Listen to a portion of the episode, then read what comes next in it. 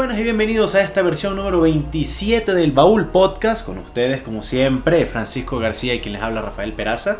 Y el día de hoy venimos haciendo lo que hemos hecho ya desde el siglo pasado, que es hablar del personaje más importante de cada siglo, pero esta vez, a diferencia de la gran mayoría de los episodios que ya hemos tratado, vamos a hablar de un tema en específico, de un ámbito en específico, ¿no? Este, siendo políticos y eh, líderes militares también, ¿no? A veces simplemente pueden ser los dos, ¿no? A veces simplemente puede ser uno. Pero bueno, nada, esto ya es la, la misma temática que hemos venido manejando desde el siglo pasado este siglo, bueno, vamos a hablar de los, de los, mismos aspectos que hablamos en el anterior, es decir, políticos, militares, artistas, filósofos, tal vez metamos una nueva rama que sería empresarios, ya que pues muchísimas cosas importantísimas en el ámbito Están económico. pidiendo por ahí científicos. Científicos también. Pongan en, los, eh, pongan en los comentarios, ¿no? ¿Qué ramas les gustaría que tratáramos ahora que estamos hablando un poco más de la modernidad, ¿no? Pero bueno, antes de comenzar con realmente lo que vamos a hablar de este episodio, que son los cuatro personajes que tenemos para discutir, vamos a ver los resultados de, de las votaciones pasadas. ¿Te parece, Fran? Dale, pues, ¿los tienes tú? Los tengo yo, es verdad. Tú no tienes resultados, ¿cierto? No, no sabes cómo no, quedó. no, no, yo no sé nada. Vamos a hacer algo diferente. Dime cómo crees que quedaron las cosas. Te recuerdo, son Rousseau, Kant, Voltaire y Swedenborg. A ver, yo creo que Con números, por alguna a ver, a cuestión de la vida. No, no sé, números no me atrevo a decir. No, pero dilo, no creo que importa. quedó primero- que Podemos hacer algo nuevo. Creo Vamos a que- ver cómo es. A ver, creo que creo que ganó Swedenborg. No, no, no. Te, te hago el spoiler Ah, que no.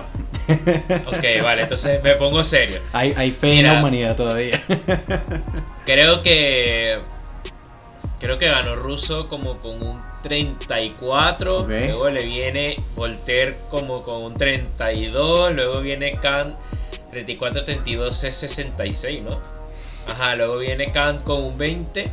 Y de último el Swedenborg con el porcentaje que falta. No, bueno, este, nada más le pegaste al primero y al último. Eh, primero sí quedó Rousseau, pero a mi sorpresa, honestamente, a mi sorpresa, con un 49.3% de los votos. O sea, fue, fue- le, fue- le fue mejor que a Barba Negra, o sea, ponte a pensar eso, ¿no? De segundo quedó... Felicitaciones. Gracias, de segundo quedó Kant con un 25% exacto, de tercero quedó Voltaire con un 19.7% y de cuarto Swedenborg con 2.6% de los votos nada más. Eh, como Fran, no sé si ya lo dijiste, pero bueno, yo fui el que hizo las votaciones, casi siempre las hace Fran, o sea, lo que es Sí. el, el- el cuestionario, ¿no? Esta vez lo hice yo y sin querer dejé una opción abierta eh, para que la gente pusiera otro y, y bueno, se imaginarán la cantidad. Yo quiero llamar al colegio, yo quiero llamar al colegio electoral del baúl para que haga reconteo. Con una diferencia tan grande está como complicada. Pero bueno, mucha gente puso otra. Ahí, ahí hubo fake votes. Sí, puros bots ahí, puros rusos hackeándonos estas elecciones, ¿no? Pero bueno, Claro. nada, sin, sin, ya va yendo como tal el tema de nuestro video de hoy. ¿A quién nos presentas tú hoy, Frank? Bueno, yo, yo mismo dije la semana pasada de que me iba a venir en contra que mis votos iban a estar divididos en dos personas importantes. Y, Una jugada que puede ser terco. buena o mala. y como soy terco, lo voy a volver a hacer. Está bien, está bien. Yo voy a ir con dos personas que investigando sobre ellos me di cuenta de que tienen más parecido de lo que yo creía. Voy con el canciller de hierro Otto von Bismarck y con el libertador mismo Simón Bolívar. Está muy bien, está muy bien. Este, por otro lado, yo me voy con dos personajes políticos muy importantes, tal vez no militares, a pesar de que sus decisiones tenían impacto militar, que son nadie más menos que Abraham Lincoln, el quinceavo, dieciséisavo, pres- eh, no, dieciséisavo no se dice, perdón, decimos sexto presidente de los Estados Ajá. Y con la reina Victoria de Inglaterra. Antes de que por favor nos salgan con comentarios de ¡Eh! ¿Qué pasó con San Martín? ¡Eh! ¿Qué pasó con eh, Iturbide? ¡Eh! ¿Qué pasó con este, Sucre? Todos estos eh, próceres de la independencia latinoamericana. Amigos, Hay este, mucha gente. Primero que nada, hay muchísima gente. Segundo, bueno, cuando hablamos de influencia, de nuevo, que lo hemos dicho todo el tiempo, estas son las personas que Fran y yo estamos eligiendo, ¿no?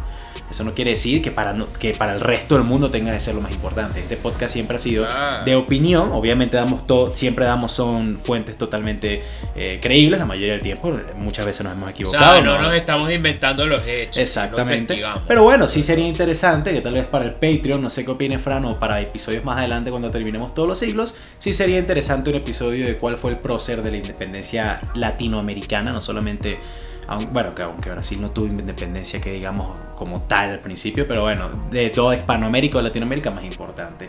Y falta una persona muy importante también, eh, que muchos estarán diciendo, estamos hablando de 1800, ¿no? Y cómo, recibí, cómo se recibió en Europa el siglo, bueno, con invasiones de Napoleón para, para todo el mundo, ¿no? ¿Y por qué no hablamos de Napoleón? ¿Por qué no elegí yo Napoleón o por qué no lo eligió Frank? Porque coño, si ponemos a Napoleón... tenemos tiempo, si no estoy mal, creo que desde la última vez fue Newton, una persona que no hemos, que, no hemos discutido, por su obvia ventaja sobre cualquier otro personaje, ¿no? Entonces, claro que sí, recuerden, la Revolución Francesa fue el siglo pasado, es verdad, pero realmente las, las exploraciones y, y, todas las acciones de Napoleón pasan a partir de 1802, si no estoy mal, por lo menos con él al mando de todo el ejército francés. Entonces, este es el siglo de, de Napoleón y pues al ser el siglo de Napoleón no vamos a hablar de Napoleón porque bueno, es la historia más común y es el personaje más fuerte, pero pues les invitamos a todo aquel que no sepa sobre Napoleón a ir a nuestro canal, que tenemos varios videos, eh, tanto como que hubiera pasado si Napoleón vivía más tiempo o si no hubiera sido derrocado o incluso si Napoleón nunca se hubiese montado en el poder. Pero bueno, sin nada más que agregar, ¿te parece y comienza, Fran?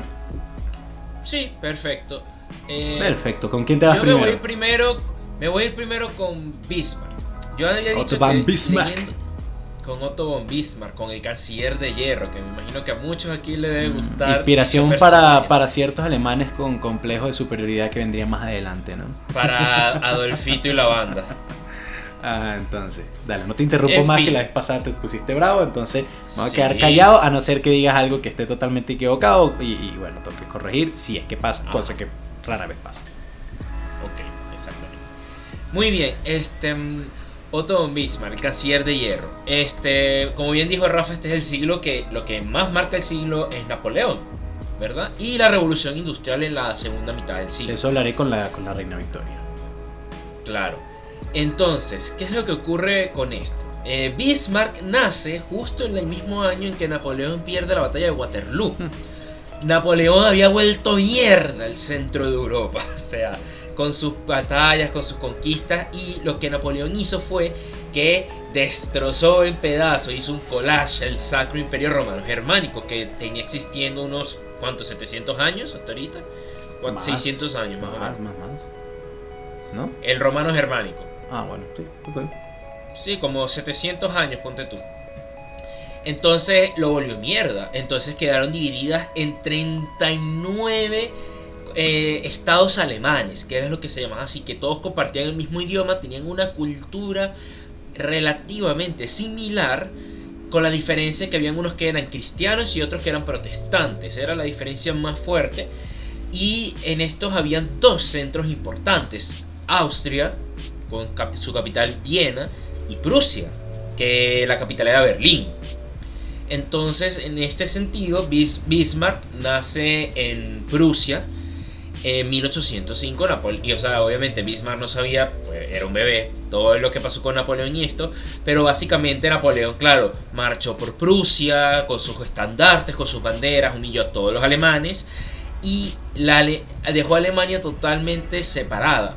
Hace mucho tiempo que yo hablé de Luis Germánico, que si no me acuerdo fue el siglo XIII, Luis el Germánico fue el primero que había unido una nación como alemana parecida a lo que se tenía en la actualidad, pero hay que destacar que igual que con Italia, en esta época Alemania como la conocemos hoy en día no existe, igual que Italia no existe, son puros estados, está súper dividido, súper fragmentado y no existe.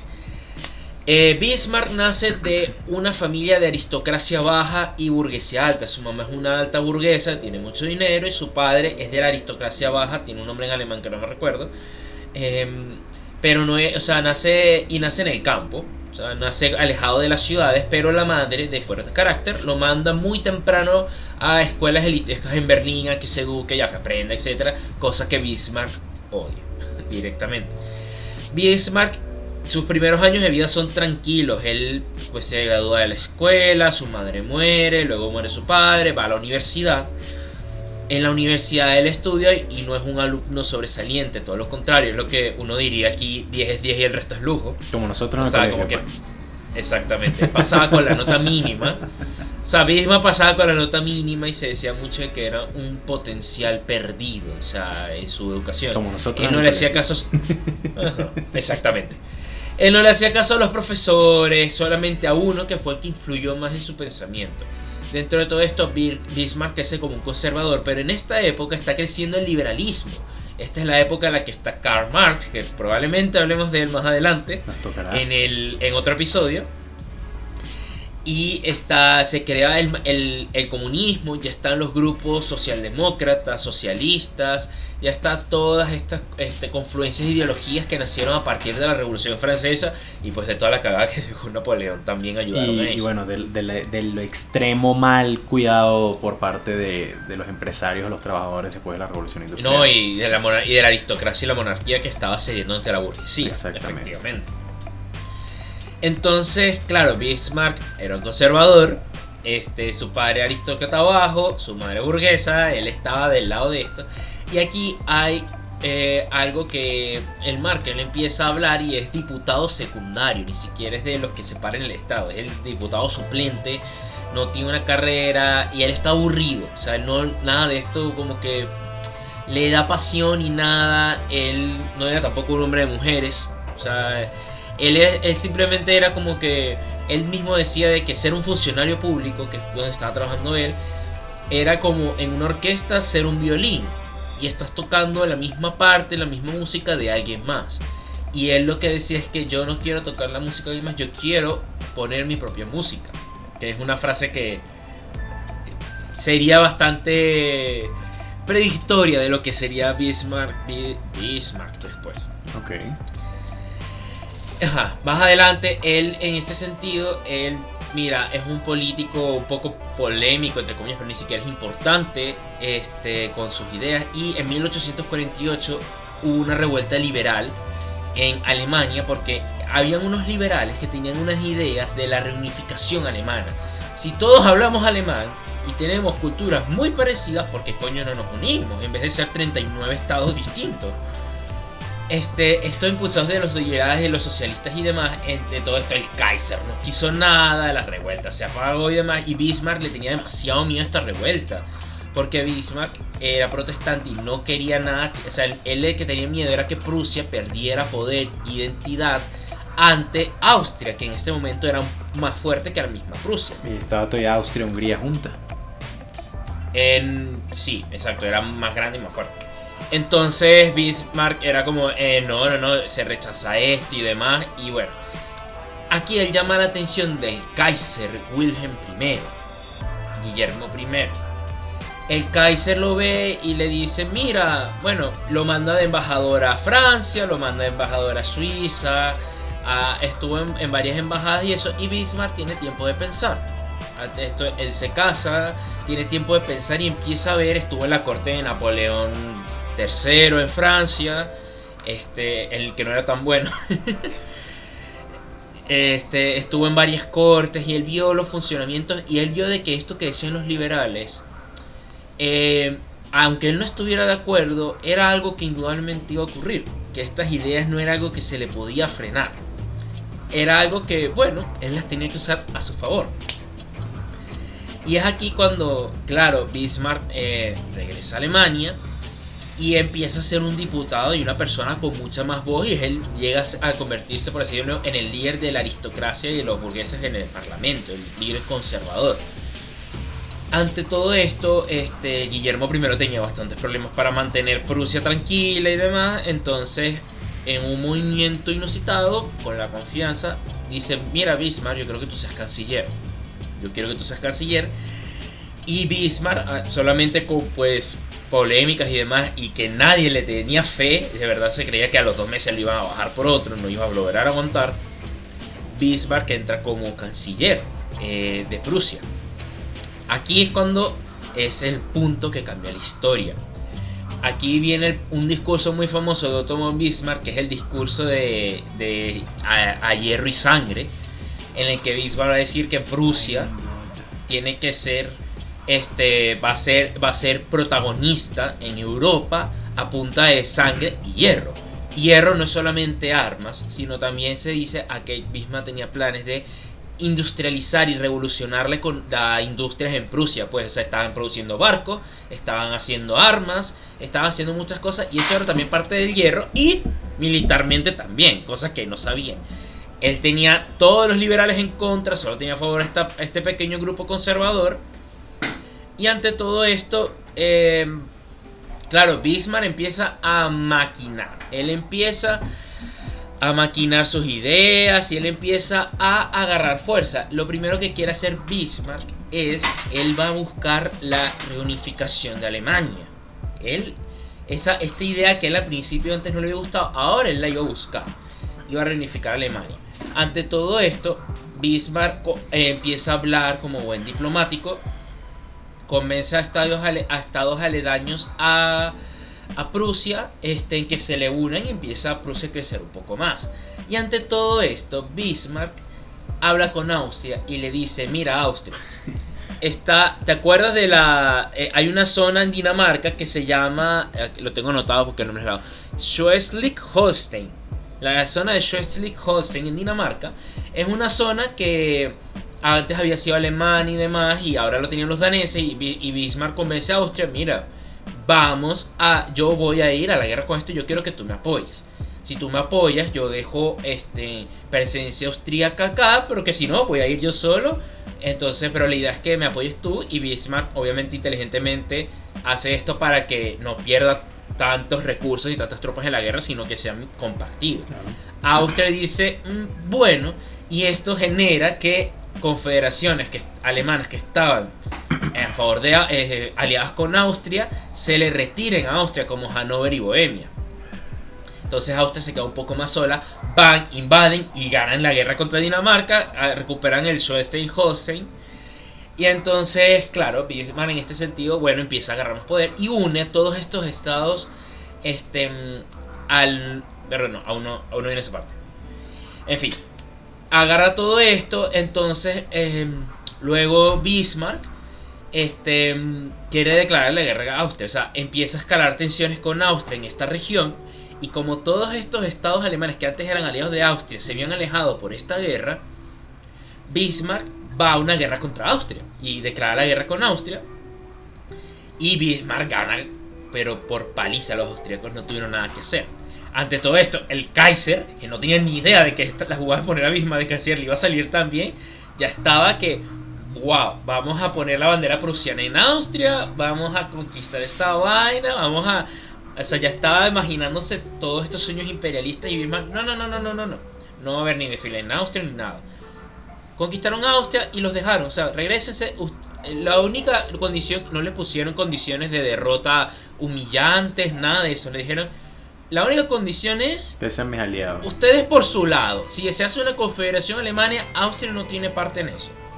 Y ellos dijeron, bueno, y se quedaron ahí. Entonces así Bismarck se aseguró de que no había influencia cristiana en Prusia y en estas confederaciones alemanas. Y se le unieron muchas confederaciones alemanas y aquí quedó la Confederación Alemana del Norte.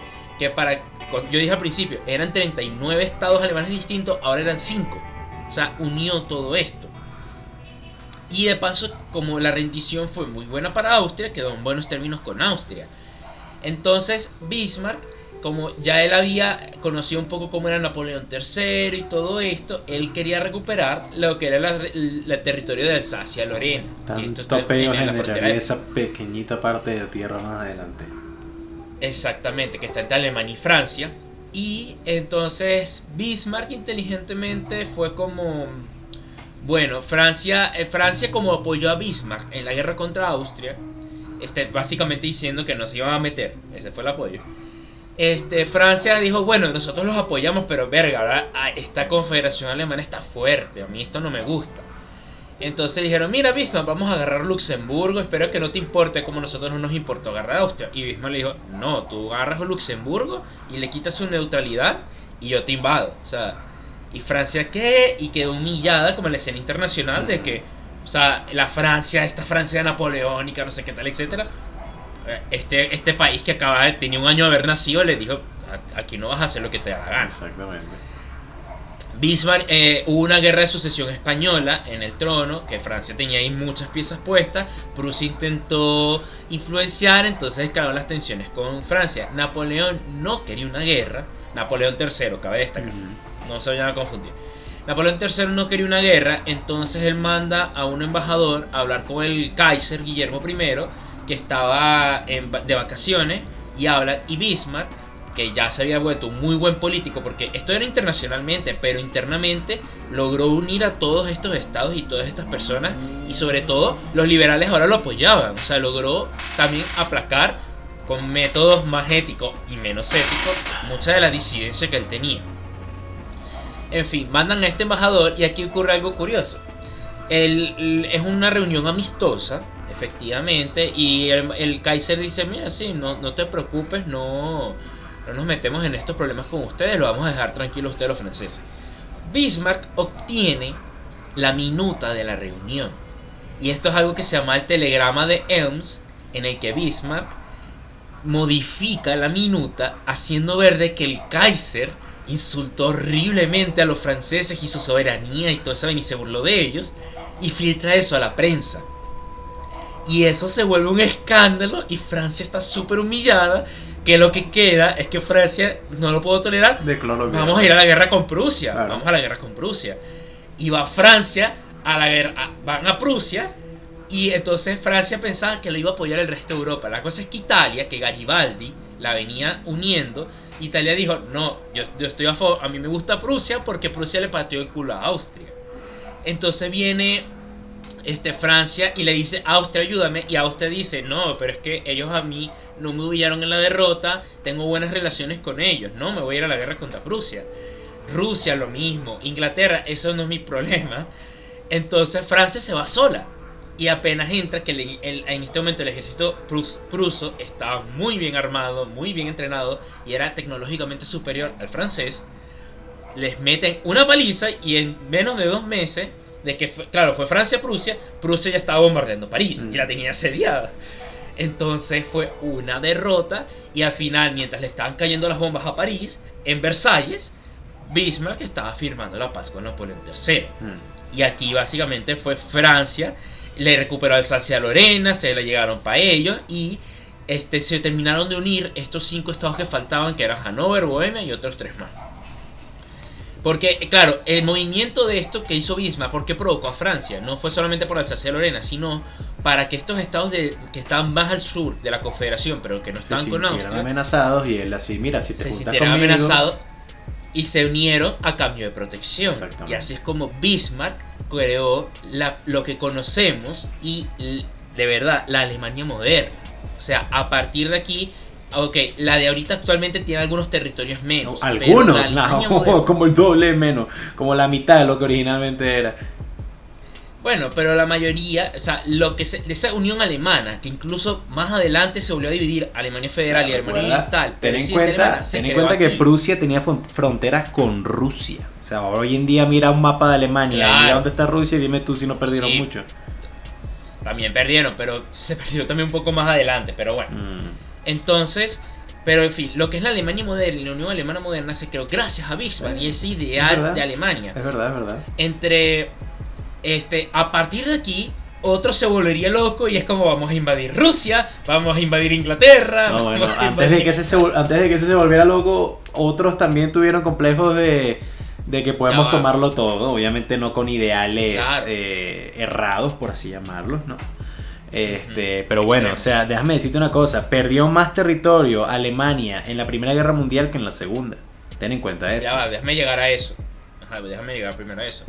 Pero Bismarck, el Kaiser Guillermo I, estaba loco por vamos a ir a buscar colonias a África, vamos a, imperializarnos, somos ahora una potencia y efectivamente ahorita Alemania se vuelve el centro de Europa. Mm. Y Bismarck dijo, no, no, no, no, no, no, no, tú quédate tranquilo, déjame que yo me encargo. Y Bismarck metió fue el ojo para la casa. O sea, ya, nosotros, él ya agarró su posición y era quien empezó a trabajar en la casa y estos primeros años de su mandato fueron de guerras, de conquista y demás y los siguientes fueron los que se llamaban la paz.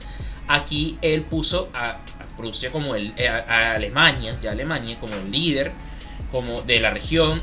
Este, era mediador en, en, los conflictos diplomáticos que había, por lo menos entre Francia e Inglaterra, ayudó a ser Prusia mediadora en los conflictos diplomáticos que habían con las colonias en África, con los imperios en África, por así decirlo, las colonias en África. Este, tenía muy buenas relaciones con toda Europa, se creó una posición muy importante, eh, aplacó, por así decirlo, la unión y adentro. Este, eh, de esto, eh, aquí hay otras cosas que se puede criticar. Tenía algo que se llama los Kulturkampf, que eran básicamente campos que eran de para mantener las tradiciones alemanas y era básicamente para hacer que la gente cristiana fuera protestante. Este no era muy afán a la crítica, tenía ciertos, tenía varios toques de autoritarismo, pero dentro de todo eso también por lo menos permitió el sufragio universal masculino. A destacar. este, ¿Cuántos años después que Francia, no? Pero. Bueno, pero pero eh, no era igual, no, no, fue el primero, pero fue de los primeros en general de, de, Europa y del mm, Este puso una economía libre cambista. Hubo primero elecciones en este Venezuela, en Colombia, en Argentina, en Chile, que, que en Alemania, imagínate. Bueno, pero está por unos 20, 30 años. Va, pero la hubo primero. Ajá. En fin. Mm. Entonces estuvo todo esto bueno y el Kaiser Guillermo I muere. Bismarck, él se había encargado ya de esto y estaba preparando, este es un periodo que se llama el periodo de los tres Kaisers, estaba preparando al hijo, que era Federico II, si no me equivoco, para la sucesión. ¿Cuál es el problema? Eh, Federico II se muere a los tres meses de ser Kaiser. Y llega el infame William Kaiser Wilhelm II, Guillermo II, que era absolutamente todo lo que daba Bismarck. Una persona impulsiva, que no escuchaba consejo, no tenía la mente fría, caprichosa, etcétera, etcétera. Y Guillermo II lo primero que hace es sacarse a este carajo que fue el canciller de mi bisabuelo y mi abuelo. Yo quiero hacer lo que me da la gana con este país tan grande que estoy legando. Y ante todo esto, Bismarck lo que hace es que, bueno, acepta la que lo despiden y se va a su casita de campo y vive los últimos ocho años de su vida en paz. Y él simplemente está escribiendo panfletos que aquí hay algo también bastante. Él escribía panfletos como para que sus aliados y eso metieran presión para que eh, por si él lo regresaban al poder, ¿verdad? Él, para él mantenerse presente, por así decirlo, en la escena política. Sí. Exacto. Y la cosa es que estos panfletos más adelante serían utilizados por una banda de alemanes en una cervecería en Múnich para hacer alguna ideología supremacista que no quiero que YouTube nos desmonetice. Ay, Bavaria, Pero ustedes me entienden. Mm. Y bueno, Wilhelm I, con todo esto que agarró en el superministar y todas estas ínfulas, efectivamente llevó a Alemania al descenso hasta la Primera Guerra Mundial y eh, ya ese es otro personaje en sí mismo. Pero bueno, la influencia de Bismarck se ve mucho en la configuración de lo que es la Alemania hoy en día, en el sentimiento de identidad alemán, o sea, de que todos estos estados, que ciudades-estados que estaban, se unieron todas en un mismo país y, y que, o sea, como yo dije, se separó Alemania Oriental y Alemania Federal en la época de la Guerra Fría y aún así se volvieron a unir, buscaban la unión otra vez de la Alemania. Este, los cambios, o sea, fue de los personajes de este siglo y son antes y un después en la historia de Europa. Probablemente sin Bismarck, la, o sea, el siglo XX hubiera sido una manera totalmente distinta. Puede ser que para bien y para mal en algunas cosas, pero hubiera sido totalmente distinta. Y, eso es para un video del baúl. ¿Qué pasaría si, si Bismarck no hubiera entrado a Alemania y no lo hubiera unido? Si gana Bismarck lo hago, cosa que no hará, pero bueno. Está bien, ahí ya lo escucharon. Si gana Bismarck lo hace el baúl. Pero bueno. Porque bueno. Ven amigos, ¿por qué? Ven amigos, ¿por qué interrumpo Fran? O sea, eh, van, 20, van 30 minutos exactos de grabación. Y no hemos pasado el primer personaje. Ay, no, porque bueno. Porque Rafa es tan malo. Ah, porque Chafrán, no, coño. O sea. Pero no quieres que la gente se eduque. Oye, sí, pero tenemos tres personajes más de los que hablar. Entonces uno tiene media hora y el otro, los otros tienen 10 minutos. Pero bueno. Pero no es mi. No, pero es que yo no te interrumpo ni te digo que te calles. No, pero no, vamos a durar dos horas en este podcast, Fran. Pero bueno, nada, este, realmente es difícil argumentar en contra de Bismarck. O sea, el único argumento que yo podría, se me podría ocurrir es que realmente cuando uno habla de Alemania hoy en día y todo lo que ha significado Alemania como tal para la historia, realmente Otto von Bismarck es no es de los primeros nombres que se vienen a la mente, por lo menos en cultura popular y, generalizadamente, ¿no? Pero eso no quiere decir que, bueno, que se le considere el padre fundador de Alemania, así como también mencionaste a Garibaldi, se le considera el padre fundador de Italia, ¿no? Este, porque a pesar de que pues había cierta cultura y una idea de italianidad, de italianidad, no sé cómo se diga, o alemanidad, germanidad, pues en este caso, la, este, fueron ellos los que pusieron todos juntos, ¿no?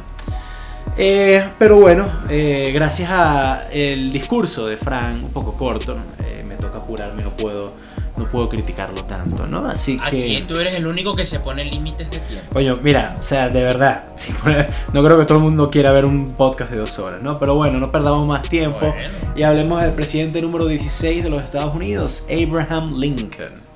Este, bueno, todos lo conocemos, ¿no? El tipo del sombrero con barba que liberó a los esclavos, así de simple es como se conoce tanto en la historia de Estados Unidos como a nivel mundial. Pero bueno, hay muchísimo más aparte de este personaje. O sea, por un lado también fue cazador de vampiros y nadie habla de eso, ¿no? Pero. Esa película es buena. Oye, siempre me lo has dicho y nunca me la he podido ver, ¿no? Pero bueno, vamos a hablar ya en serio. Lincoln nace en Kentucky, a diferencia de que se cree que es un tipo citadino y del norte, realmente nace en un estado se podría llamar del centro en ese momento del país, eh, y nace realmente pobre, bueno, no pobre, pero sí humilde. O sea, el papá era alcohólico, era un flojo, la mamá muere a los nueve años, eh, nace en una casa de, de, verdad donde crece en una casa donde pues no tenía nada y donde él le tocaba mantener a su familia. Y justamente por eso es que él comienza a decir yo voy a hacer lo total opuesto a como me criaron y a lo que yo vi cuando me criaron. Ah, en inglés a él se le conoce como Honest Abe, el honesto Abraham, ¿no? Este, ¿Por qué? Porque está la historia de una vez de que él fue a un mercado, este, le dieron un centavo de más cuando le devolvieron el, el, vuelto, ¿no? Las vueltas. Este, llegó a su casa después de caminar como 5 millas, digamos unos 7 kilómetros aproximadamente, se dio cuenta que tenía un centavo más en la mano y se devolvió solo para entregar el centavo, ¿no? Este, realmente siempre se le considera una persona con muy buena moral. Y de hecho es curioso porque él, se, él nunca fue a la escuela de derecho, eh, pero se educó él solo y, en y, él pasó el examen del BAR, que es el examen nacional de Estados Unidos, eh, que lo ha sido desde el inicio, para ser abogado. O sea, él es de los pocos abogados en la historia y de los pocos políticos en la historia en ejercer derecho y nunca haber estudiado en una universidad o en un colegio eh, dicha rama, ¿no? Imagínense. Bastante autodidacta. Es curioso. Dime sueño. para que veas, claro, o sea. Realmente Lincoln eh, siempre, como digo, tuvo muy buenas morales y de hecho él llega a Springfield, Ohio, la capital del estado en ese momento. Si no estoy mal, Ohio, un estado relativamente nuevo en ese momento. Eh, y él comienza simplemente pues, a ejercer derecho, le va bastante bien, eh, o sea, es un tipo humilde, pero es, es, una buena persona, todo el mundo lo conocía, todo el mundo estaba feliz porque el tipo estaba feliz de ayudar a quien sea, ¿no?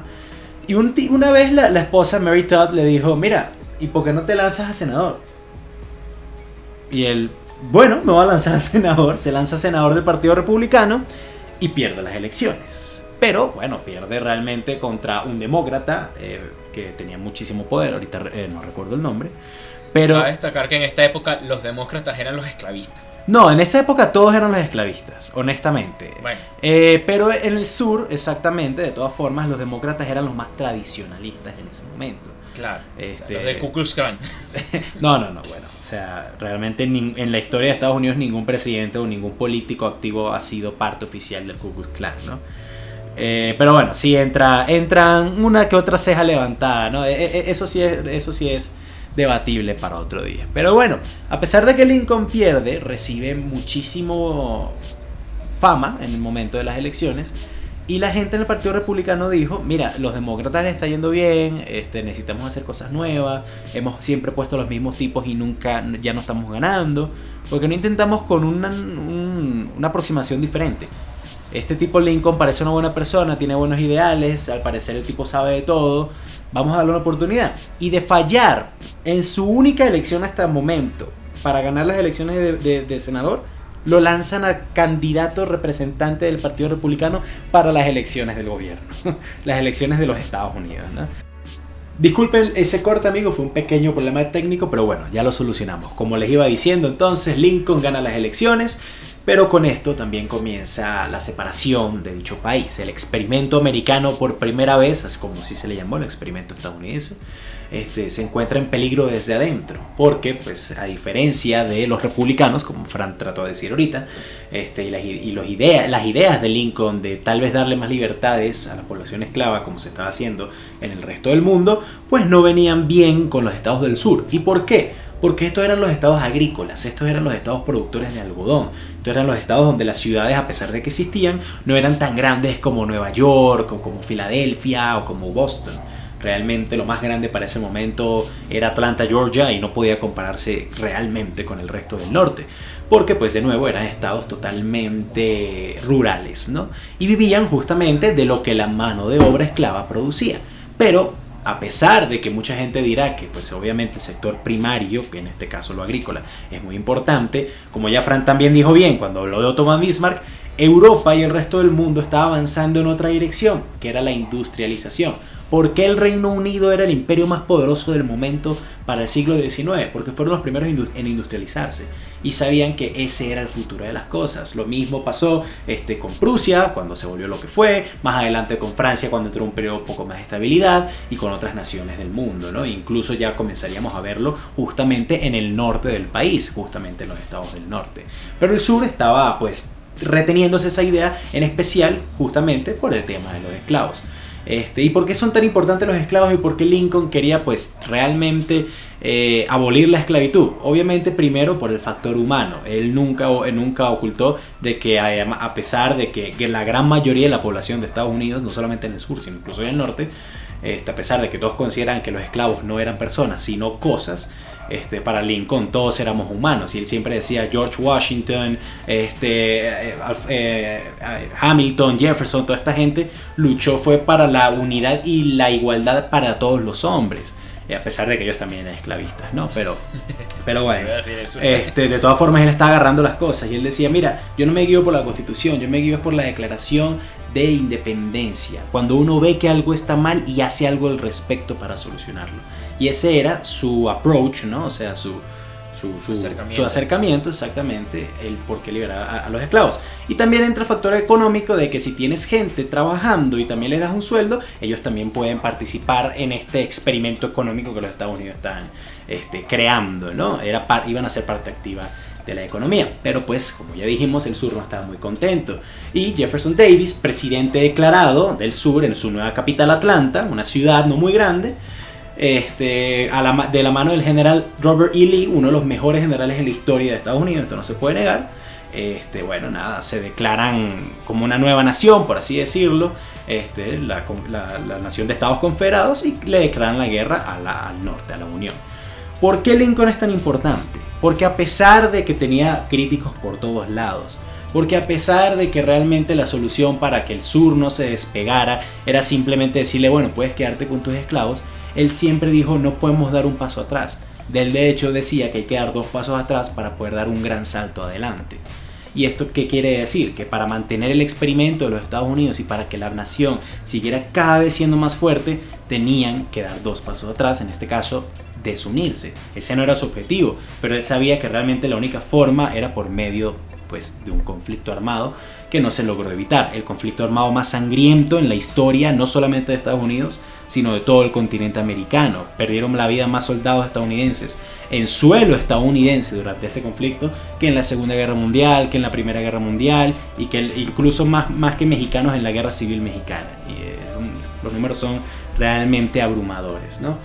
Pero a pesar de eso, y en un discurso bastante corto luego de la gran batalla de Gettysburgo, una de las batallas más importantes no solamente en Estados Unidos sino en el mundo, en donde los confederados pierden realmente la gran avanzada con la cual pensaban marchar hasta Washington, capital del norte, eh, eh, Washington, eh, Lincoln da uno de los discursos más importantes. Solo fueron 10 frases, solo fueron, no fueron más de dos minutos el discurso. Obviamente no me lo sé de memoria, a pesar de que es muy corto, que quieren que haga, no tengo una gran memoria. Este, pero lo que Lincoln dice y lo que declara es la declaración de emancipación de los esclavos. ¿Esto qué quiere decir? Que cualquier esclavo en el sur, ojo, en el sur, esto, esto no mucha gente lo sabe, si eras esclavo en el norte, eh, todavía eres esclavo, pero si estabas en el sur tenías el derecho de ser libre y tenías el derecho de unirte a la causa del norte. Esta es una decisión que Lincoln toma eh, sin el permiso del Congreso y sin el permiso del Senado porque él sabía que nadie lo iba a apoyar. Pero ¿cómo logra tomarlo sin la decisión, sin, sin el apoyo del Congreso y del Senado en un país donde todo tiene que pasarse por, estos, por estas dos ramas? Porque él la ve como una declaración de emergencia de guerra. ¿Por qué? Porque eran los esclavos los que estaban produciendo la gran mayoría de recursos, armas y alimentos para los soldados del sur en el frente de batalla. Entonces, al atacar, al atacar a este punto de producción, eh, atacar en este caso liberándolos, estabas dañando y estás dejando totalmente coja la maquinaria productiva del sur. Y dicho y hecho, funcionó perfectamente. Más adelante, bueno, sí se firma la declaración de emancipación totalmente apoyada por el Congreso y el, Senado, justamente para darle la libertad a, toda la gente, a todos los esclavos del país a pesar de que bueno en el sur realmente nunca eso se llevó a cabo 100% y de que sigue seguía habiendo segregación porque a pesar de que ya era ilegal ser dueño de una persona de color este todavía era legal por por, por ser un eh, hijo de puto con esa persona. Exactamente porque te, te defendía el derecho de expresión eh, la libertad de expresión entonces tú podías ser un desgraciado con, con esta gente no pero a pesar de que mucha gente recuerda a Lincoln justamente por algo tan importante como lo fue realmente liberar eh, a la raza negra de la esclavitud en el sur. Personalmente para mí lo más importante Lincoln es que llevó a Estados Unidos en su momento de mayor duelo y de mayor desesperación a una victoria. Y no solamente eso, logró mantener al país unido después. Logró que ese experimento americano, que justamente los reyes, el rey George de Inglaterra, cuando Estados Unidos se, se independiza, él se ríe y dice vamos a ver cuánto le dura. Y bueno, hasta hoy en día siguen acá.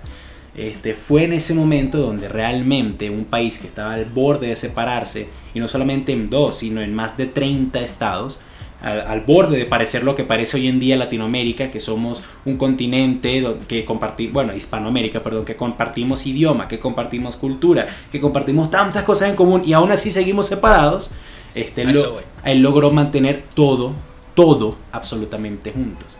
Y realmente, si no fuera por los actos de Abraham Lincoln en la guerra civil estadounidense, es muy posible que no tendríamos Estados Unidos hoy en día. Y ya sabemos lo importante, ojo, ya sé que hay mucha gente que no le gusta los Estados Unidos, no estoy diciendo que sean un país perfecto, claro que sí, pero es imposible negar la importancia de dicho país, una de las potencias más importantes y poderosas de la historia que ha tenido pues en nuestro mundo desde su momento de creación, ¿verdad, Frank? Sí, yo solamente digo de que miren que Rafa tiene hoy un afiche de Jack Daniels, por atrás tiene unas botellas de Kurs y de, muchas cosas mira, gringas. que la gran mayoría de estas botellas, mira, Patagonia, Y mira, tiene una gorra de los, de los piratas de Pittsburgh. También tengo una gorra de los Canadiens de Montreal, también tengo una gorra de Magallanes, también tengo una gorra de Jarro Café Bogotá, así que dejen hablar pendejadas, Fran. Mira, yo sí considero que el presidente más importante de la historia de Estados Unidos es Lincoln. Y de segundo yo metería creo que a Kennedy, tal vez. Yo pondría a Washington, pero sí, está bien. Sí, yo creo que a Kennedy, por evitar la, básicamente el holocausto nuclear mientras vivió. Entonces, este, pero no, no tengo mucho más nada que decirle porque verdad es bastante grande su historia y este, y bueno, que terminó de manera trágica. Bastante trágica, sí, bueno, no hablé de eso, mucha gente sabe. Ah, este, ah, no sé si fue meses después que acabó la guerra, sé que fue poco. Sí, muy poquito. Este, Lincoln no termina su segundo mandato, de hecho también fue uno de los el primer presidente, si no estoy mal, de Estados Unidos en ganar elecciones en medio de una guerra, él pues había ganado un segundo mandato y luego pues le decían que estaba muy, muy estresado, que tenía que ir a relajarse, va para el cine, eh, perdón, para el teatro. Y bueno, le, le, pegan un tiro en la cabeza, muere nueve horas después sufriendo bastante, ¿no? Eh, pero sí. trágico final, como bien dijiste. Muy bien, yo voy ya con mi último personaje, este, Simón Bolívar. Aquí va a haber bastante... no me suena. Todo el mundo obviamente lo conoce, esto es un podcast latinoamericano que sé que hay gente que nos escucha de España. Este, pero también lo conocen en España, menos, creo yo, no lo estudian tanto. Eso lo sé de, primera mano. Yo que estudio en España, lo, es solamente dos clases donde se ve en, por la independencia, pero no se ve muchísimo Bolívar. Pero bueno. Bueno, Simón José Antonio de la Santísima Trinidad Palacio. no, mentira. Este, bueno, si ese es su nombre completo. Este, bueno, él nace en Caracas, como todos bien saben. Y este Simón Bolívar sí, nace en una cuna de oro, nace, o sea, tiene mucha plata, es de las familias más importantes de Caracas. Estuvo en la coronación de Napoleón como emperador de Francia. Sí, pero espérate, voy para allá. Entonces, él en su infancia era un niño muy... No era muy buen estudioso ni nada, era más bien bastante hiperkinético y muy revoltoso. Ningún profesor lo lograba educar. Entonces la familia va con un personaje muy importante que lo eduque, Simón Rodríguez, que fue... También está Andrés Bello, que fue muy importante su educación. Que lo quiere mucho Pero- en Chile también. Sí, eh, porque él, él creó la Universidad de Chile, si no me equivoco. La... Sé que él fundó aquí la universidad como más arrecha de Chile. Mm. Entonces, en fin.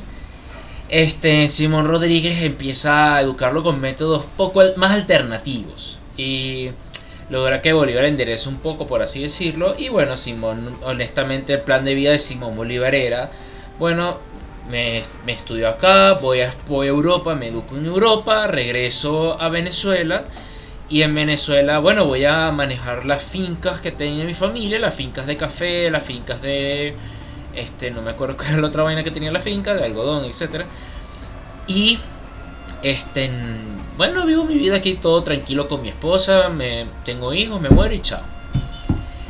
Este, y efectivamente Bolívar va a Europa, se educa en Europa, aprende en España artes, etcétera y demás, y conoce una muchacha que es de origen, este, de origen noble y le pide su mano en matrimonio, que es el primer amor de Bolívar, y se dice que fue su más grande amor, María Teresa del Toro. Mira, me has Porque hablado es importante- de sus amoríos, es en serio.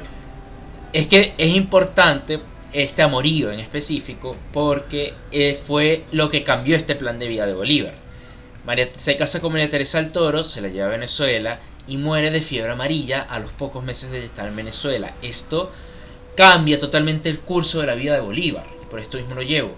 Entra en una depresión, se vuelve a ir para Europa, escapando de todos los recuerdos de su mujer, que amaba profundamente, se emborracha, se coge la mitad de París, se coge la mitad de Madrid, se coge la mitad de Italia, y en- estaba gastándose la fortuna y ya. Y en ese sentido, se vuelve a reencontrar con su maestro Simón Rodríguez, quien fue el que le empezó a hablar y decirle la causa revolucionaria. Simón Bolívar, Simón Rodríguez estaba exiliado porque era muy radical y le dice a Bolívar, Bolívar, este, este, deberíamos, este, eh, le pone la idea de una Venezuela y de una Latinoamérica libre, básicamente. Mira lo que está pasando en los Estados Unidos, mira aquí lo que pasó con la Revolución Francesa y aquí lo que dice Rafa.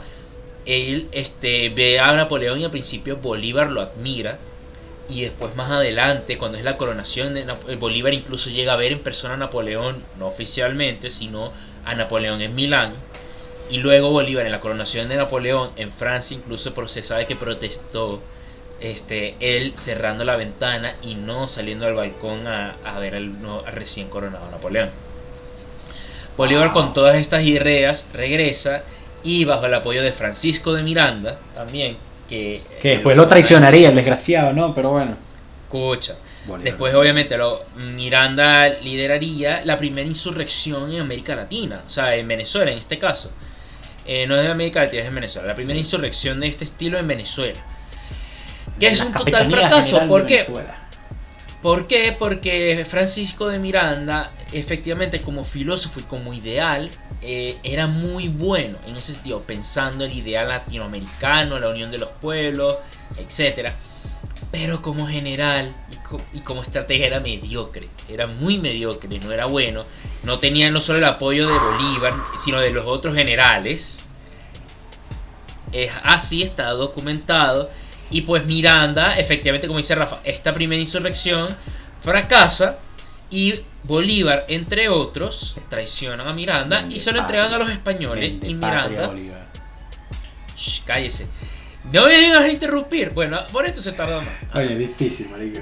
Miranda se va para la. A Miranda lo mandan preso para España y muere en la Carraca, allá en Cádiz. Ese es el verdadero prócer de Venezuela. Claro que no. Ajá. En fin. Este, bueno, Bolívar en todo esto se tiene que exiliar y Bolívar se va para Colombia, ¿verdad? Y aquí Bolívar este, ya Cartagena.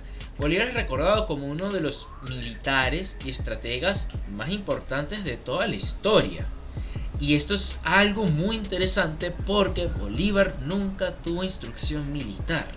Bolívar, hay, hubo rumores de que él había estado en una escuela de cadetes muy importante en Francia, pero se confirmó que son mentiras, nunca estuvo. Bolívar no estuvo no tuvo instrucción militar, no es como por ejemplo Napoleón que fue la persona más rápida en graduarse, en llegar a ser general, más joven, y que casi que computación perfecta, ¿no? Bolívar no tenía nada de eso. Y aquí ya todos sabemos esto. Está en Colombia, vuelve a intentar invadir Venezuela, decreto de guerra muerte, la campaña admirable, que es considerada de las campañas militares más impresionantes de toda la historia en estrategia, está considerada así. A ti no te gusta y es tu opinión.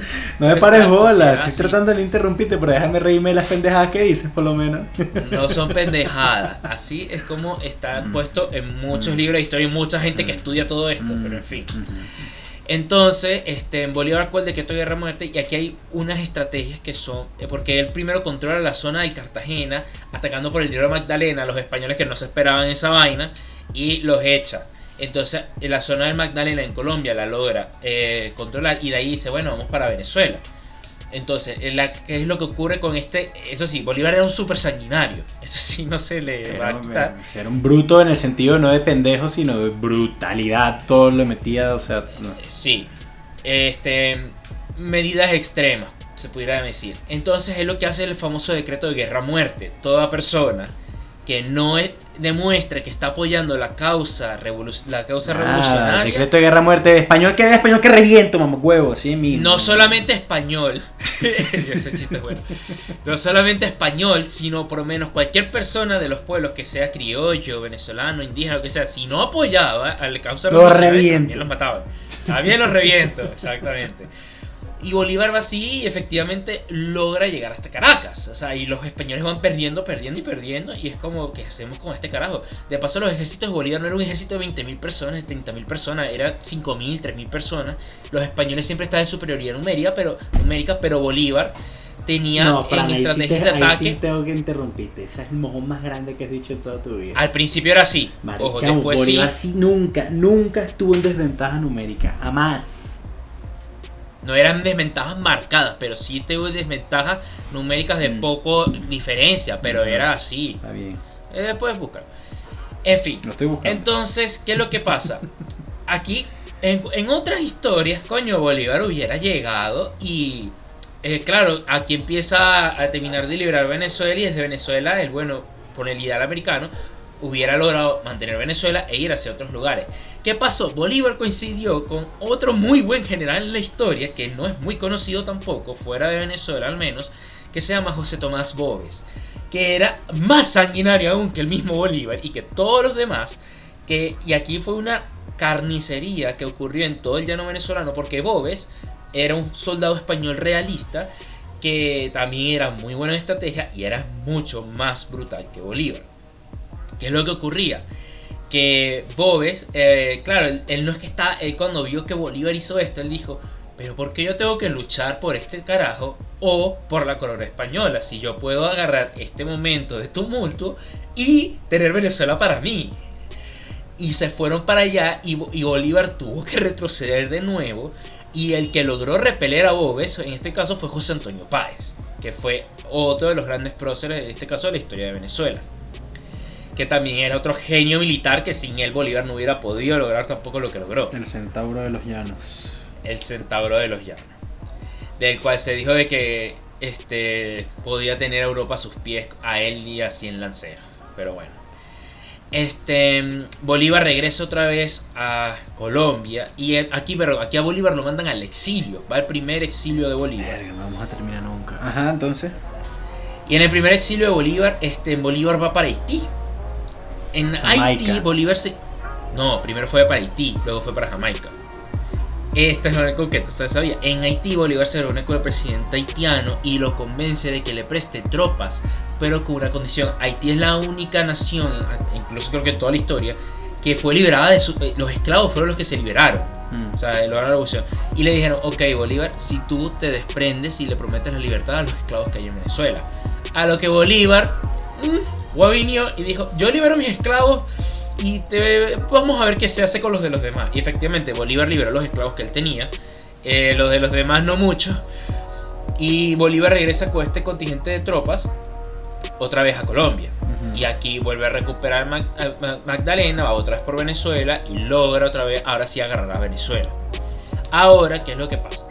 Los españoles dijeron, bueno, vamos a ver qué pasó este. Y Bolívar se le ocurre una idea súper loca. Este, bueno, la mayoría más fácil de llegar a Colombia era, este, obviamente por el lado de la Guajira, o sea, de la costa, de la costa. Básicamente que era más planicie, porque el otro lado estaba las montañas, los Andes. Y era una, los españoles tenían todo ese lado totalmente al descubierto, porque ¿quién coño va a pasar esa montaña con un ejército? Pues Bolívar. Bolívar dijo, este, de aquí podemos ir directamente a Bogotá. Y efectivamente Bolívar se llevó a un contingente de venezolanos, de voluntarios británicos e irlandeses, cruza los Andes. En una locura que nadie hubiera esperado y que solamente se le ocurrió a él. Murieron en el camino como 3.000 personas, también es verdad. Pero llega y toma Bogotá. Y los españoles se quedaron desnudos como mierda. De un solo momento a otro, también gracias a la ayuda de Santander, perdimos. Creo que te estás saltando varias cosas importantes, pero si las digo Bueno, pero es que tú me estás apurando, tú me estás apurando y que vamos a tardar media hora. Si quieres me voy punto por punto, lo estoy diciendo así. Dale, batalla Boyacá, dale, dale, dale, dale. Ajá. Llega Bogotá, eh, ha habido muchas batallas importantes en el momento, en fin. Y aquí agarra Nueva Granada y claro, empieza a mandar y ya la leyenda de Simón Bolívar se empieza a hacer fuerte de los españoles. El resto ya es un poco más historia, porque a partir de aquí ya se empieza a consumar la independencia, luego junto con Sucre van y liberan Ecuador, eh, Ecuador y Perú, la, el norte del Perú, porque el sur lo liberó San Martín, el norte del Perú. Verga, tú, dices, tú le dices a un peruano que Bolívar liberó Perú, te van a escupir en la cara, ¿viste? Pero el norte del Perú y el sur fue San Martín. Ahí fue, se ocurrió esta famosa junta que tuvieron. Y este, le ayudó a liberar Bolivia, que por eso tiene el nombre de Bolivia, viene de Bolívar.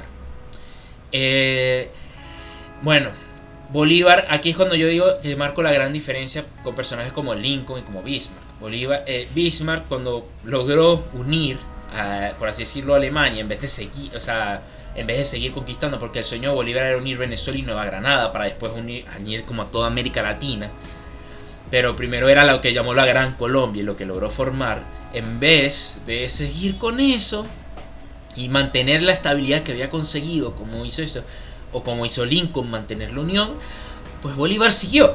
Se le subió mucho el poder a la cabeza, se le corrompió, pasó de ser un déspota ilustrado a solo un déspota y un tirano prohibió todo tipo de conocimiento extranjero que no apoyara lo que él decía, se volvió dictador vitalicio de la Gran Colombia, este mandó a ejecutar a 500.000 personas que no este estaban con él. Escúchame, Dictador en este sentido no es una persona como dictador como lo conocemos ahorita necesariamente. La figura del dictador existe, existía políticamente.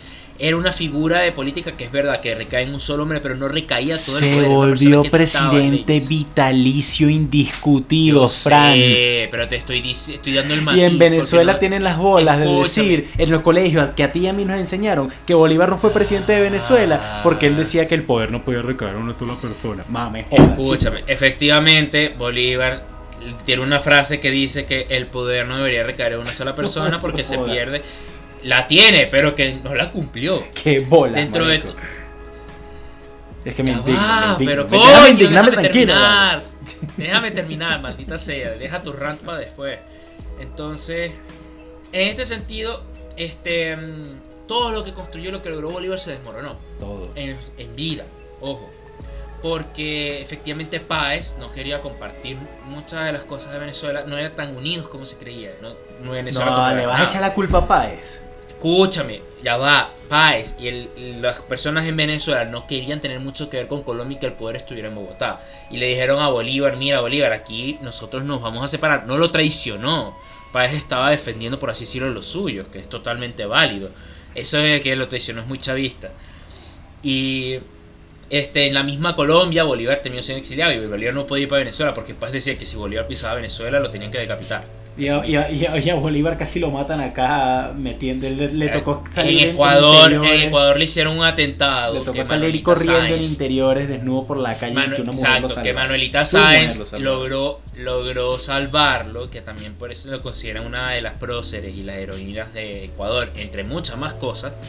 Este, en que Bolívar se mantuvo en una zanja, Pero, mm, o sea, más allá de todo esto y que efectivamente la Gran Colombia se perdió, fue una persona que con una idea loco y con estrategias y tácticas locas logró la liberación de muchos países. Recorrió 130 mil kilómetros. O sea, eso es más de lo que recogió Alejandro Magno, por ponerlo en un puesto. Dos veces más, casi.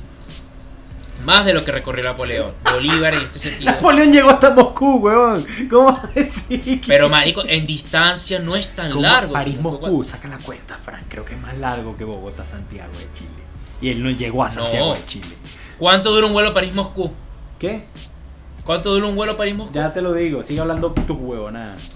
Ya te voy diciendo yo, Santiago-Bogotá son casi 8 horas. Distancia, París. Pero es que él no llegó a Santiago de todas formas, él llegó fue a Lima. Yo sé, pero tú me estás diciendo distan- Bogotá-Santiago. Ah, eso fue lo que tú dijiste.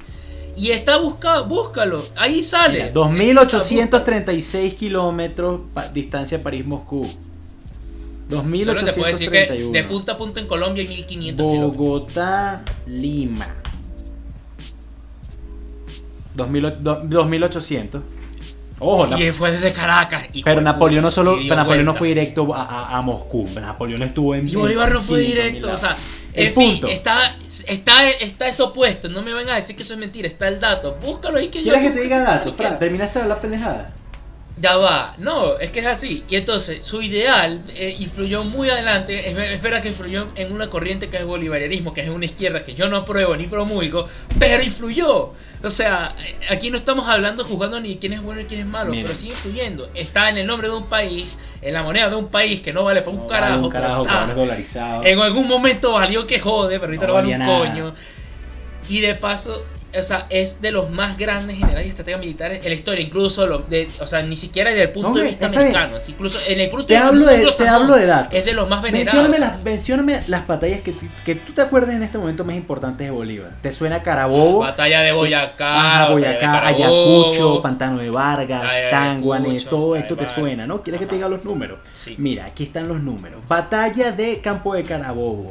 8.000 soldados venezolanos contra 4.000 españoles. Estaba súper. Disculpa, ya va, ya va. Yo lo que primero que te dije fue, en la primera parte de su Batalla campaña. de Tangua. La Escúchame, no, tú ya hablaste. Ahora la campaña mí. admirable. Ahora escúchame tú La campaña admirable. No, yo dije la primera parte de la batalla. Después, no. Pero en la primera parte él tenía menos tropas. En La Campo de. Carabobo, Frank, de donde nosotros Esa somos. fue la última. Que nos hablan de esta gran batalla, donde Bolívar era, estaba en desventaja y él logró contra todas las, la- con- ganarle a todos los españoles. Lo superaban estás 2 a sacando de 1. contexto. Él superaba a los españoles 2 a 1. Eso en Me Campo de de Carabobo. contexto. Batalla de, de, de- ¿qué- ¿cómo se llama esta mierda? Taguanes, ajá, mira, este, venezolanos 2500, este, españoles 1800. Ah, qué cagada, no, superados del número. Batalla de Pantano de Vargas, este, Bolívar y soldados 2500, Busca la batalla de españoles Tiraquí. 1300, no tenían jinetes, los, los venezolanos tenían 300 soldados a caballo. No, no, no, qué gran diferencia. Busca batalla la de Boyacá, busca la batalla de 2850 venezolanos, 2600 españoles, coño, estaban más parejos. Y esa es la que dicen que fue la batalla más sangrienta en cuestión de números con, con relaciones a muertes para Bolívar. Imagínate esa vaina. Ok, batalla de Ayacucho, mira, vamos a ver, batalla de Ayacucho. Este, 8500 venezolanos contra 6900 españoles. Ay, coño, no, de súper, súper, súper, de verdad que Bolívar, va. un gran estratega, claro, si siempre verá, tenía más soldados. en la primera campaña que fracasó, él tuvo en muchas batallas inferioridad. Luego, sí, él tuvo más soldados, le llegaron Mira, voluntarios, llegó más gente. una cosa que tú- más, y listo. Déjenme decirles una vaina. Sonaré como el hater más grande de Bolívar y creo que Es el sí hater más soy, grande de sí Bolívar. soy. ¿Por Yo qué? no soy el fan de Bolívar, pero es importante. Honestamente Yo yo creo que la figura de Bolívar real- eh, está demasiado santificada. O sea, lo, lo- tratan al tipo como si hubiera sido el hombre perfecto, el hombre de las mil batallas, el hombre de las dificultades. Verga, saben, así detesto esa oración. Y la verdad es que no, Bolívar simplemente, como en casi todas las independencias latinoamericanas, era un carajo que quería más poder y no quería que los españoles estuvieran dándole orden. Eso es todo lo que él quería. Este, así se juntó. Y de hecho, uno habla del gran imperio español en ese momento. Ya no existía casi el gran imperio español. Napoleón los había dejado en cuatro y ellos ni siquiera tenían Napoleón soldados para mandar. Es decir, ok, sí, Bolívar podrá haber rodado todo lo que él Pero quiera. ah, ojo, aquí hay un asterisco. No era solamente que no querían el control español, es que no querían tampoco el control francés. Pero sí le dejaron que los británicos vinieran y hicieran lo que le dieran la gana porque el tipo era masón. O no vinieron las empresas, o no fueron los británicos también los que lucharon al lado de Venezuela y, Venezuela y Colombia quedaron súper endeudados de, por vida con la corona británica. Y no se mandó las reservas de oro de Venezuela y de Colombia a ser resguardadas en las bóvedas de Londres. No me jodas, chico. Y esto, ojo, esto no es conspiración, esto es así, así como tú mismo dijiste y sabes que es así. Ajá. Bueno, marico, tienes que pagar la guerra con algo. no, mira, mira, México. el fin justifica los medios. No, el fin no justifica los medios un coño. Y Bolívar, de nuevo, mira, un tipo súper interesado. Era doble moral, decía uno una vaina primero, después se cegaba por el poder y decía la otra. Este, Yo honestamente creo que las cosas que hace que se contradijo, y porque hay muchísimas cartas de Bolívar que se ha visto su personalidad, y que cómo escribía y todo eso, no cartas oficiales, cartas que se mandaban con amigos, con X. y, y, o sea, probablemente estuvo forzado en muchas de esas cosas a hacerlas, a contradecirse, a ir con otras de sus propios ideales. No supo manejar, y eso sí yo te lo puedo decir, no supo manejar todo lo que conquistó. No lo supo hacer. No supo manejar un coño, eh, todo lo que hizo. ¿Cómo que no? Si no hubiera sabido manejar. Si, si lo nunca estaba en Colombia, nunca estuvo ni en Colombia ni en Venezuela, se la pasaba viajando por todos lados. Y tú dices, sí, que rodó hasta Lima, y que caminó, y que caminó más que Alejandro Magno. Alejandro Magno luchó contra. Alejandro Magno luchaba contra, contra ejércitos que eran tres veces más grandes que él. Alejandro Magno luchaba contra ejércitos que eran de un millón de soldados. Pero no, Bolívar, Bolívar llegaba a Bolivia y ¿qué conseguía? Cuatro gallegos ahí como parados como unos gafos con unos rifles esperando de qué coño llegaba. Los españoles ya no estaban. En el sur, coño. ¿Tú quieres hablarme de un carajo arrecho? Háblame de San Martín. Verga, ese carajo sí tuvo todo el tiempo todas las dificultades encima. Ese sí te como el cuento. Y ese sí era un militar general, estratega de, de, de, mil honores, coño. Pero Bolívar siempre la tuvo demasiado Mira, yo solo te voy a decir algo. Tú le estás tirando odio por tirarle odio y lo estás tu argumento es desde lo emocional, ni siquiera es de la base, porque yo te estoy yo te puse datos, yo te puse hechos. Y yo no te puse datos, yo no te estoy poniendo argumentos. Me estás poniendo el dato de los soldados y siquiera es una cosa que de paso yo te dije que sí tenías razón. Primero que nada. Segundo, yo te dije el dato de que me vas a decir, Napoleón fue de tal hasta Moscú. Y yo te estoy diciendo, este carajo recorrió muchísimo más. Y me está, cuando buscaste, Pero era territorio, era terreno baldío, Fran. No había soldados casi. La, la, mayor resistencia que él recibió fue en Lima. Y, tuvo el apoyo de todas las tropas de San Martín. ¿Para qué? Para de nuevo tener más soldados. O sea, Marico, o sea, él no hubiera podido lograr conquistarlo en Nueva Granada si no cruza los Andes. Porque no le da el ejército para llegar hasta allá. O sea, no le da la cantidad, no le da los recursos, no le da esa vaina. Eso, o sea, eso es un es una vaina que día se dice, ver, a nadie se le ocurrió. O sea, nadie lo hubiera podido haber hecho.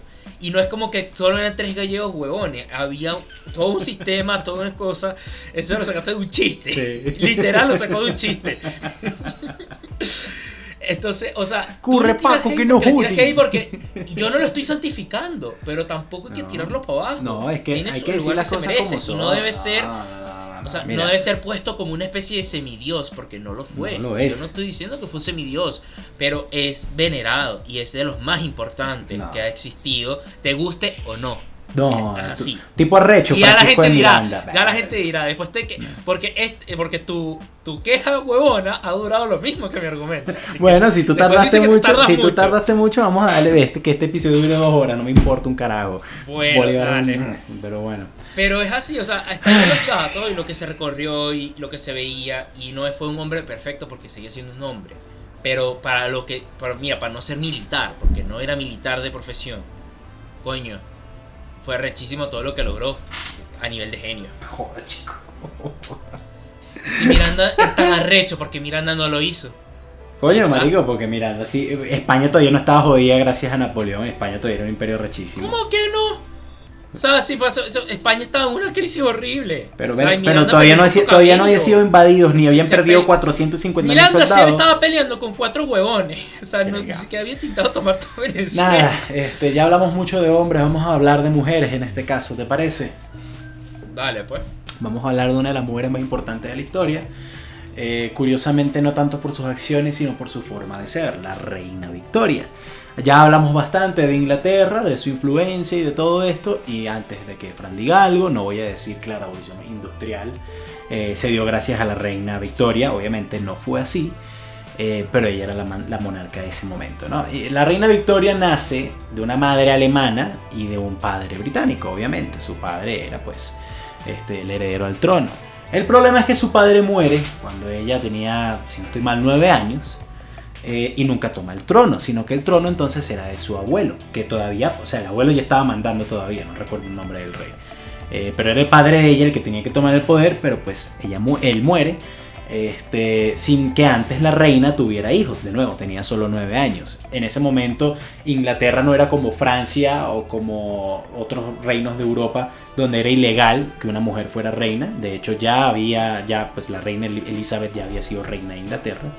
Eh, pero de todas formas eso no quiere decir que los ingleses pues hubieran hecho lo posible para que una mujer no llegara al trono, ¿no? El problema, o sea, el plan original realmente era de que el abuelo de ella mandara hasta que él muriera y tomara el puesto su padre, o en el caso de que su padre muriera, que el abuelo mandara hasta que la reina pues tuviera un esposo y tuviera un hijo, hijo varón, para pues darle el poder a ese hijo, ¿no?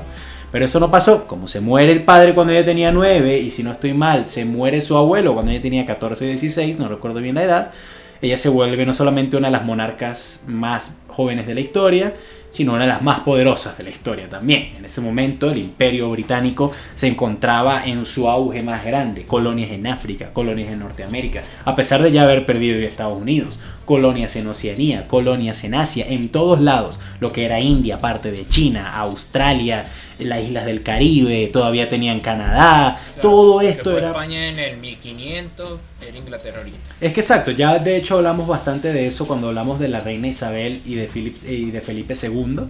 Eh, que fue ese relevo, ¿no? Digamos, de que España sí fue el imperio más grande del mundo, eh, pero pues cayó por, por, diversas razones y fue realmente el Reino Unido el que tomaría ese manto más adelante, en este caso ahorita. Justamente cuando todo esto está pasando, Inglaterra se está volviendo la nación más industrializada del mundo y más industrialización quiere decir más armas, más soldados, más comida, más... Este, más pobreza. Más pobreza también. No, más comida se había porque se había industrializado el campo también. No, pero para los pobres no. bueno, este, eso ya lo veremos también más adelante, ¿no? Eh, pero bueno, la reina, a pesar de, que era reina, al principio pues no la dejaban mandar. De hecho, ella la mandan a casarse con un tipo bastante importante, eh, Alfred, no me acuerdo el apellido, discúlpenme, son muchos nombres en mi cabeza en este momento. En especial de lo, con los mamagodos que era Bolívar, pero bueno, este... Eh, ella comienza a mandar, le piden muchísima influencia para, realmente para, o sea, le piden mucha presencia eh, para ser una, marioneta, por así decirlo, ¿no? porque ya tenía 500.000 asesores y, en ese momento recuerden que Inglaterra ya tenía primer ministro, o sea, también mandaban los primeros ministros, no era como en Francia o como en otros lados, en Francia no, perdón, como en otros lados simplemente, que pues el monarca era un poder absolutista como por ejemplo en Rusia, se me viene a la mente, o incluso Prusia durante un tiempo, ¿no?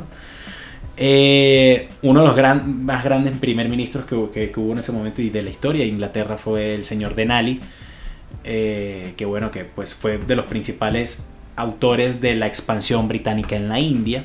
De hecho, más adelante a ella se le da el puesto de la reina de la India eh, y comienza a estudiar eh, indio, o sea, el idioma, no recuerdo el nombre ahorita. Este, viaja para allá, conoce todos sus territorios. y a pesar de que siempre fue como una marioneta, ella de todas formas era una figura pública muy activa y siempre quería pues, estar presente a pesar de que era un mundo de hombres, ella decía, mira, yo soy la reina, me deja, yo, yo hago lo que yo quiera, pero o sea, hago lo que yo quiera, me refiero, yo tengo poder para mandar, ¿no? Eh, y de hecho cuando uno dice la era victoriana es justamente por ella, y no fue porque ella haya sido la monarca más longeva de la historia, a pesar de que fueron 50 años más o menos de, gobierno. Bueno, ya le ganó la reina Isabel.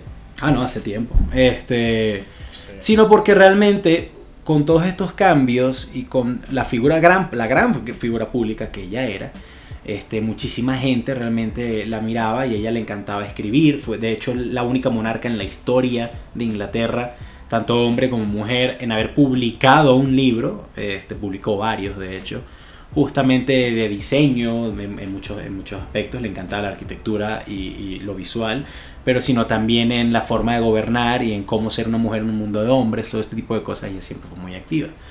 Eh, de nuevo, la era victoriana se llama así, es en honor a ella, porque pues, y hoy en día uno todavía sigue viendo todas esas arquitecturas que, que en su mayoría eh, se siguen montando en, Europa, de esas casas con colores pasteles muy bonitos o incluso también un poco oscuras, eh, todo eso es arquitectura victoriana, ¿no? realmente de nuevo, no le voy a dar el crédito de todas las cosas que pasaron en el mundo en ese momento, en mucho menos, o sea, en Inglaterra, perdón, en el Reino Unido, porque pues ella simplemente era la monarca. Pero pues el, día que ella muere, de hecho, es el funeral más grande de la historia para un monarca, eh, bueno, hasta ese momento y fue en invierno, lo cual mucha gente pues creería que uno no iría.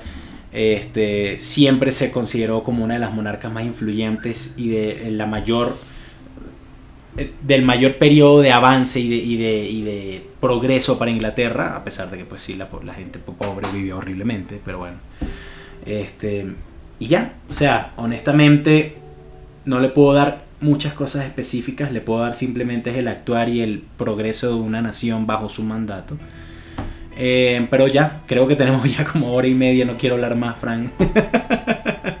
este, esa fue la reina Victoria. Ya queda a raíz de la gente, yo no tengo nada que decir. Está bien, está bien, está bien. Este, si les gustó cómo reaccioné un poco al tema de Bolívar, no han visto cuando hablo del bigotón alemán en, el Patreon. Así que amigos, ahí sí me voy, ahí sí me pongo bravo de que, que lo diga Frank. que me choca, que me frustra, que me encabrona. que me encabrona que digan que Hitler es de las mejores estrategas, estrategas militares del mundo. Eso sí me desespera igual que, que, que, idolatren a Bolívar. Pero bueno, nada amigos, eso fue todo. Eh, ¿Tienes algo más que decir, Frank? Nada, que sepan que vayan a Spotify a escuchar esto y también únanse al Patreon para que apoyen económicamente este proyecto y ahí tendrán contenido exclusivo nunca antes visto, excepto por nuestros Patreons. Exactamente. Como siempre, un saludo para Paco y para Sheila. Recuerden amigos que solo somos dos pendejos hablando de cosas que hoy día no tienen ningún sentido. Yo fui Rafael Peraza. Yo soy Francisco García. Y para el Bowl Podcast. Así que tengan muy buen día.